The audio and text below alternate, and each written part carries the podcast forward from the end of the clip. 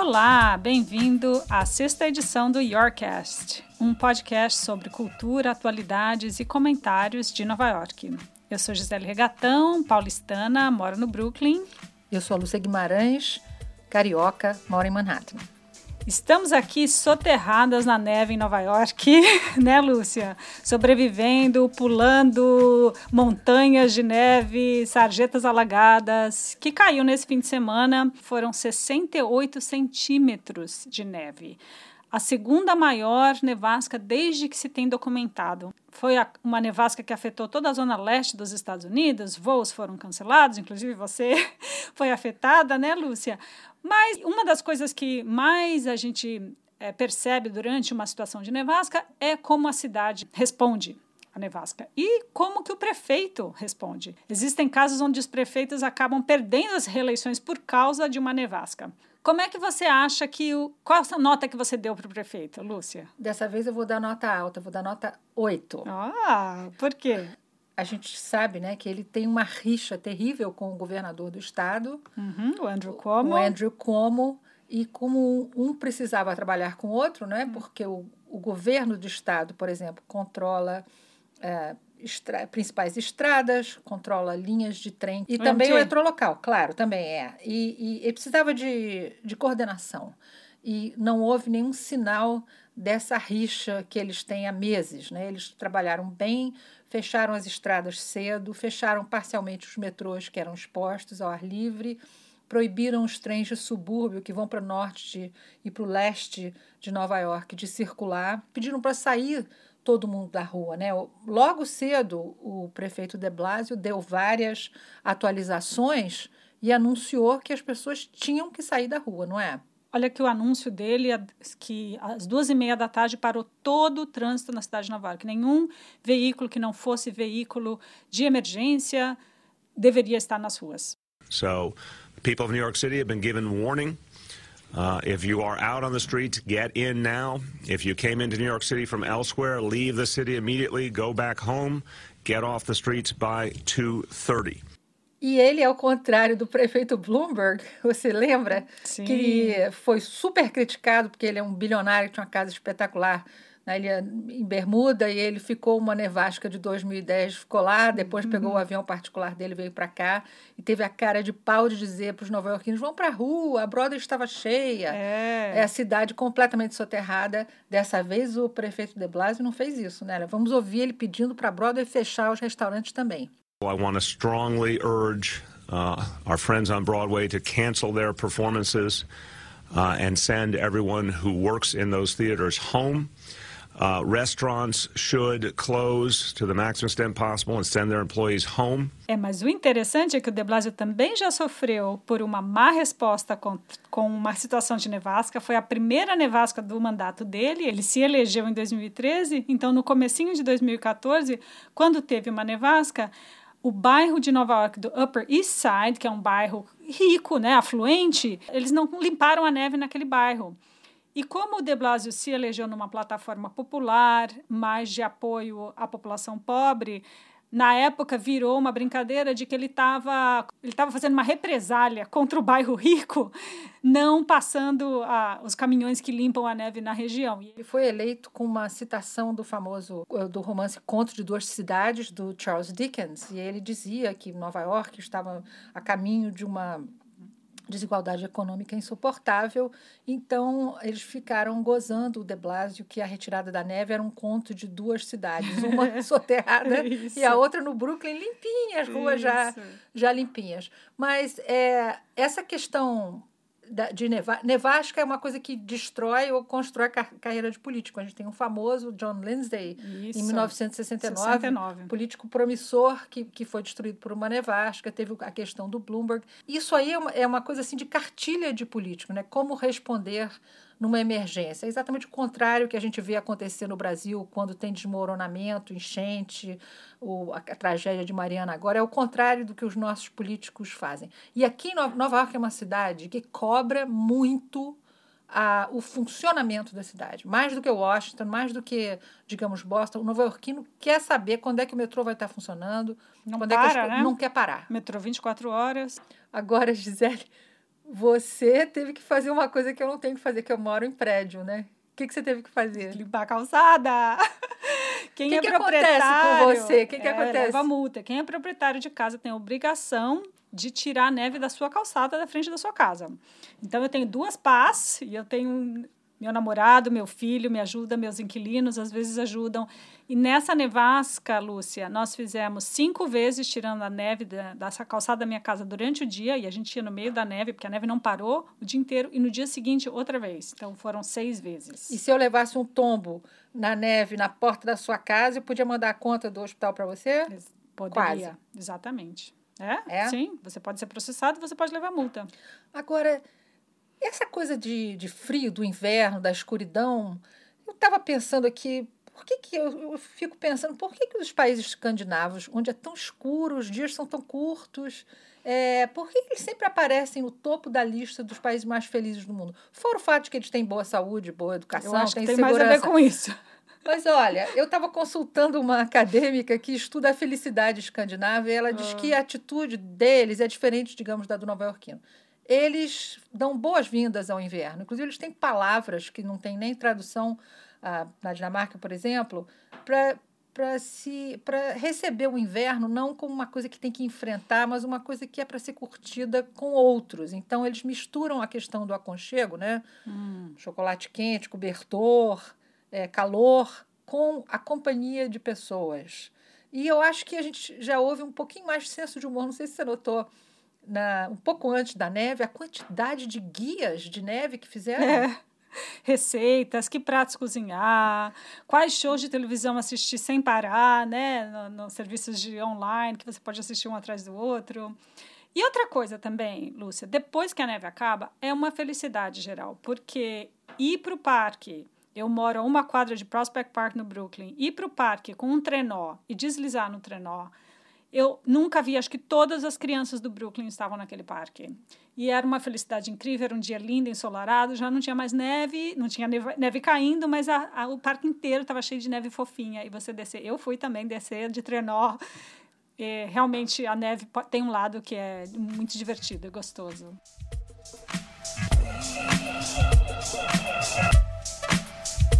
Gisele, essa nevasca foi super prevista, né? Um dos motivos ah, que fez a, cidade se preparar tão bem é que os meteorologistas ficaram em cima e, e, na véspera da nevasca já saiu uma manchete do tabloide New York Post, que é do Rupert Murdoch, um tabloide de, de direita, inclusive que é anti-de Blasio, né? Uhum. E que previa que Nova York ia ficar mais branca do que os Oscars. é, Lúcia, grande controvérsia, grande mudança acontecendo nos Oscars.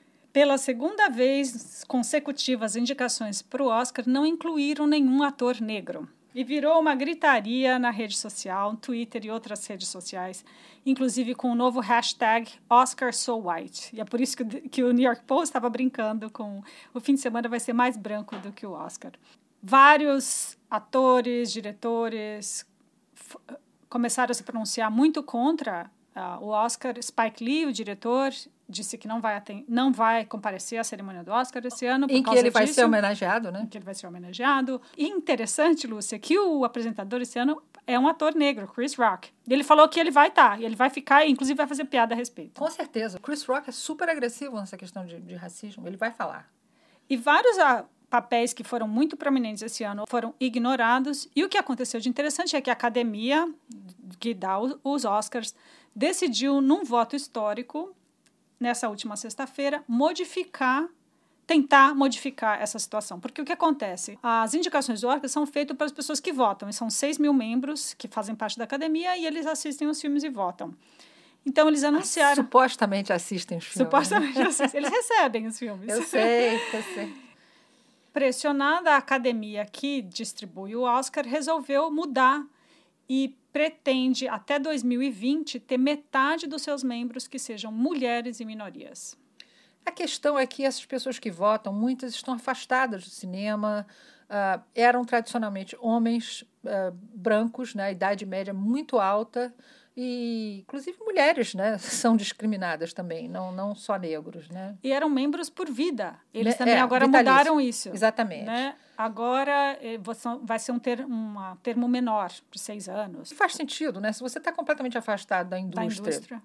e você vive num mundo muito masculino e muito branco, né? Você não vai querer ver os filmes. Ninguém sabe se você viu o filme ou não. Isso é uma luta, inclusive para os filmes estrangeiros, né? Porque os filmes estrangeiros, você pega um favorito desde, desde o começo e eles simplesmente não assi- não assistem os outros, entende? Ah, o que aconteceu é que nesse debate, Gisele, ficou o ressentimento que a gente notou é que off the record, né, muita gente contou de conversas com eleitores da academia que dizem eu não assisti, não vou assistir, É. eu gosto de fulano. Isso acontece, como eu disse, acontece com mulher também, né? E o caso desse ano, não só indicação de atores, mas um filme que foi muito popular na bilheteria, Straight Outta Com- Compton, que é um filme sobre um grupo de rap, NWA, foi ignorado também, não recebeu a nomeação de, me- de melhor filme, que foi considerado como uma discrepância né, entre o que a academia está considerando bom e o que o público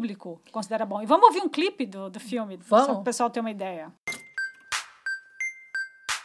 Cruising down the street in my 6'4. Hey, that was dope, eh? You're listening to Compton's very own Ice Cube, Easy E, and Dr. Dre. I gotta tell you, you are witnessing history.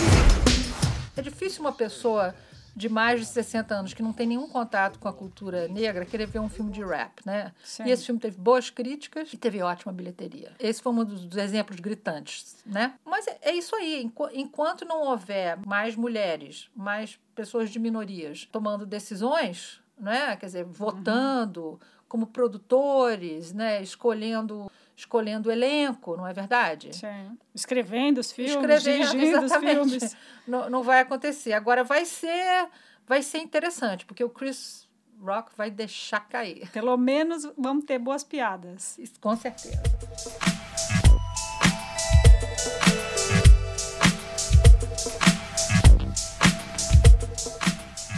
Além da nevasca e da crítica aos Oscars, a maior notícia aqui é que segunda-feira começam finalmente as primárias nos Estados Unidos. Um assunto que a gente tem acompanhado aqui, né, Lúcia? Mas para os brasileiros a coisa é sempre um pouco confusa. É muito confusa. Porque o que, que é essas primárias? Tem um caucus, o que, que não é o caucus? Então hoje nós vamos tentar, em poucas palavras, explicar como é que funciona a eleição americana. Pois é, em Iowa vai ser um caucus, que na verdade é uma mini convenção partidária. Para complicar mais ainda, o caucus republicano é diferente do caucus democrata. Isso. Cada partido faz as suas primárias, As né? suas primárias. É, e há mais ou menos quatro décadas que essas primárias, que esse caucus de, de- os caucus passaram a ter mais peso. Começa por Iowa, né, que é um estado muito rural e, Branco. e muito branco também. Os republicanos, em, em cerca de são mais de mil estações, pontos de reunião. Ah, eles fazem uma reunião, tipo uma pequena convenção, e, o delegado do- dos candidatos, né, que, que ainda continuam mais de 10 candidatos republicanos, vai lá e vende o seu peixe. Então, seria, digamos, uma demonstração de, de democracia, né? quer dizer, uma, uma coisa mais eh, menos vertical e mais horizontal. Então, as pessoas podem ser ouvidas, podem falar, e depois cada um escreve numa cédula o nome do seu preferido, entrega lá, ou secreto, ou não. Os democratas é muito mais complicado. Eles se agrupam em torno de candidatos. Se um candidato não tiver 15% dos eleitores daquela estação ali, daquela zona ali, ele cai fora do caucus. Então, aí, esses eleitores ficam disponíveis para apoiar outro candidato. Mas o que tem em comum o caucus é a necessidade enorme de trabalho voluntário, E as pessoas vão lá fisicamente no mesmo horário, no, mesmo, local. É Exatamente. uma reunião, né? Começa Vamos às sete e meia da mundo- noite. é. É. e demora mais ou menos umas duas ou três horas Uhum. para sair o resultado. Então, Iowa costuma dar sustos porque, digamos, se você tem um candidato muito rico, que tem muitas, que consegue muitos anúncios na TV, isso não quer dizer muita coisa, porque depende muito do trabalho voluntário de convencimento, de ficar ali, Tirar entendeu? as pessoas, E levar as tirar pessoas para lá. de casa, um frio danado em É. Iowa, né? A Hillary e o Bernie Sanders, por exemplo, estavam estavam muito apertados, né? Quer dizer, podia ir Uhum. Pau para um pau. lado, pau a pau, um para um lado para o outro. A nível nacional, o Trump continua na frente, com o Ted Cruz atrás dele, uh, em segundo, e baixando o nível adoidado, né? E, e o Jeb Bush, coitado, lanterninha total, xingando os, os dois. Mas é, uh, o que acontece, aí depois tem New Hampshire uma primária. O que existe é o seguinte: o sistema de primárias é que é, coloca todos esses pré-candidatos, obriga que eles vendam o, o seu peixe. infelizmente, tem um, um, lado, tem um efeito colateral que é radicalizar um pouco a, a campanha americana, né? porque para os candidatos têm que exagerar mais nas suas cores, né? Então, o Sim. candidato de esquerda fica mais à esquerda, da direita fica mais à direita. Só quando as convenções partidárias escolhem o candidato principal de cada partido é que o há. O partido se une. É que há uma maior união partidária tradicionalmente maior volta para o centro. Mas tem gente comentando que esse ano está tudo de pernas para o ar. Que o fator Donald Trump deixou Mudou tudo. o Partido Republicano defesa, tão perplexo, né? Em defesa ao sistema de primárias, que não existe no Brasil. Não. O sistema de primárias foi criado nos Estados Unidos para dar ao eleitor mais voz. poder, mais voz em eleger ao candidato. Qual candidato vai ser nomeado por cada partido? Um processo que não existe no Brasil. Né? Cada partido no Brasil nomeia o seu, o seu candidato. Eu acho interessante que aqui você tenha a opção. E cada estado é diferente. Em algum estado, aqui em Nova York, você precisa ser registrado ou democrata ou republicano para poder votar nas primárias, senão você não pode. Em alguns estados, dá o direito, mesmo que você não é registrado, a votar. Agora, você está elegendo delegados, né, Lúcia? É que, aí que começa a complicar para o pessoal Exatamente. entender. O voto nos Estados Unidos não é direto, nem nas primárias e nem na eleição principal. E é, você está sempre elegendo delegados. Então, explica aí, como é que é essa história de delegados e o que, que eles decidem? A questão dos delegados é que em alguns estados é, você tem maioria proporcional. Então, e em outros, mais adiante, quem ganhar, quem tiver a maioria, leva todos os delegados do Estado, que a gente Sim. chama winner take all. Né? Uhum. Então, isso faz com que a eleição final talvez não seja tão democrática. Tem essa questão da democracia Na eleição no começo. final, mas nas primárias ainda é não, proporcional. Porque, né? por exemplo, no Brasil você precisa ter uma maioria simples, né? Uhum. Pra, senão vai ter uma segunda. Um segundo turno. Um segundo turno. Aqui não existe segundo turno. Não. Então, nos Estados Unidos, você pode se eleger com 35% dos votos. Sim. Como o Bill Clinton, a reeleição do Bill Clinton considerando que o voto não era obrigatório. Tem um lado que eu acho que é uma erosão na democracia americana, é que como além do voto não ser obrigatório, não, obrigatório. e não precisar de maioria simples, muito pouca gente pode eleger um presidente.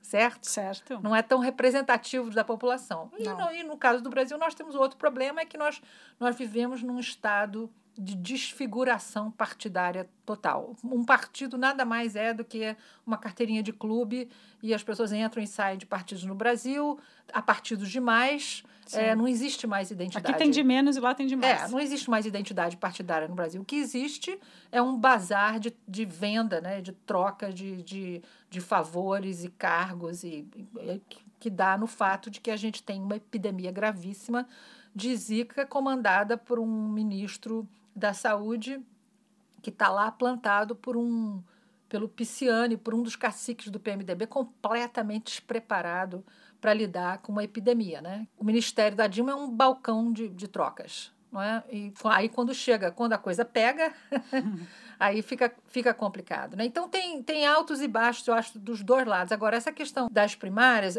um lado positivo para mim é essa questão da disputa, por exemplo. Ninguém quer ver a Hillary, embora ela tenha grandes chances de ser eleita, ninguém quer ver a Hillary coroada. É esse embate entre a Hillary e o Bernie Sanders, para mim é fascinante.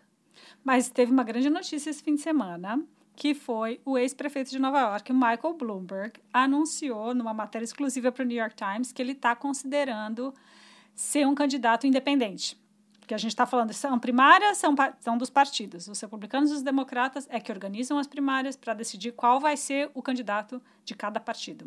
E agora vem correndo pela, pela tangente Michael Bloomberg, que pode ser que ele faça uma reviravolta. Ele tem mais de 30 bilhões de dólares, falou que, que vai, vai gastar, gastar, um bilhão. Um bilhão. Eu acho que eu vou citar o, o grande humorista carioca, o Sérgio Porto, Stanislau Ponte Preta, uhum. desponta para o anonimato. É. Pelo seguinte, esse ano, é, primeiro é o seguinte, um, um, candidato independente, como teve o Ross Perot, lembra aquele milionário texano? Uhum. Ele entra quando, é, para representar Ele entra para representar valores políticos alternativos. O Bloomberg estaria entrando para ser centrista, porque ele está tão apavorado. Ele é centrista. Ele tá Mas tão se a apavorado que- realidade f- acontece que Donald Trump contra o Bernie Sanders, que são opostos políticos em São extremos, dois extremos. Aí o- eu acho que o Bloomberg tem chance, Lúcia. Eu não acredito, sabe por quê? Eu acho que o ano eleitoral está revelando muita raiva do eleitor. O Trump não é nada mais do que fruto da raiva e do ressentimento das Dos pessoas. dois lados, né? É, as pessoas que estão sendo excluídas da economia.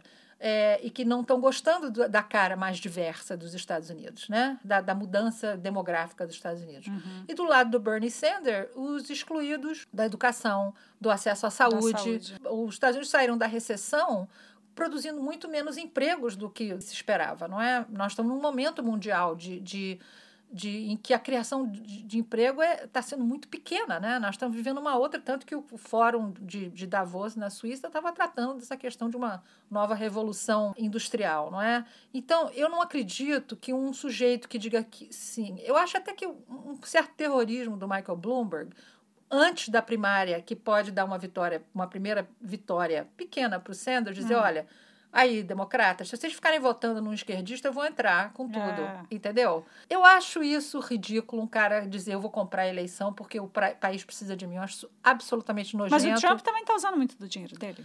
Pouco, É muito bilionário menos. contra bilionário. É, Porque mas o, o Bloomberg era republicano e ele deixou o Partido Republicano e agora é independente. O Bloomberg era democrata, foi independente e foi republicano. Era proibido haver três mandatos de prefeito. Ele Ele, mudou comprou a o terceiro. legislação. E que É. para mim foi péssimo. Mas ele ganhava um isso. dólar por ano. É, ele não pegava Pelo dinheiro. menos, sim, mas ele não tinha que pagar ele ele. chegou e falou, ele falou, vou dar uma banana para essa, demo, essa democracia e eu É. vou comprar a minha eleição. Eu acho isso péssimo, um péssimo exemplo para o mundo. É, ele não é salvador de nada, ele é um, ele é um tecnocrata competente que ficou Concordo. bilionário e ele não, não representa a diversidade dos Estados Unidos. É claro que eu não quero ver o Donald Trump presidente, ah, e eu acho que o Bernie Sanders seria massacrado no- pelo Congresso se ele for eleito, infelizmente. É, eu acho que a Hillary é a, a Nesse figura... Congresso, o Congresso pode mudar. É, mas eu acho que não- os democratas não vão recuperar o controle das duas casas e um presidente Bernie Sanders vai ser um, como se diz, um pato manco, ele vai ser massacrado.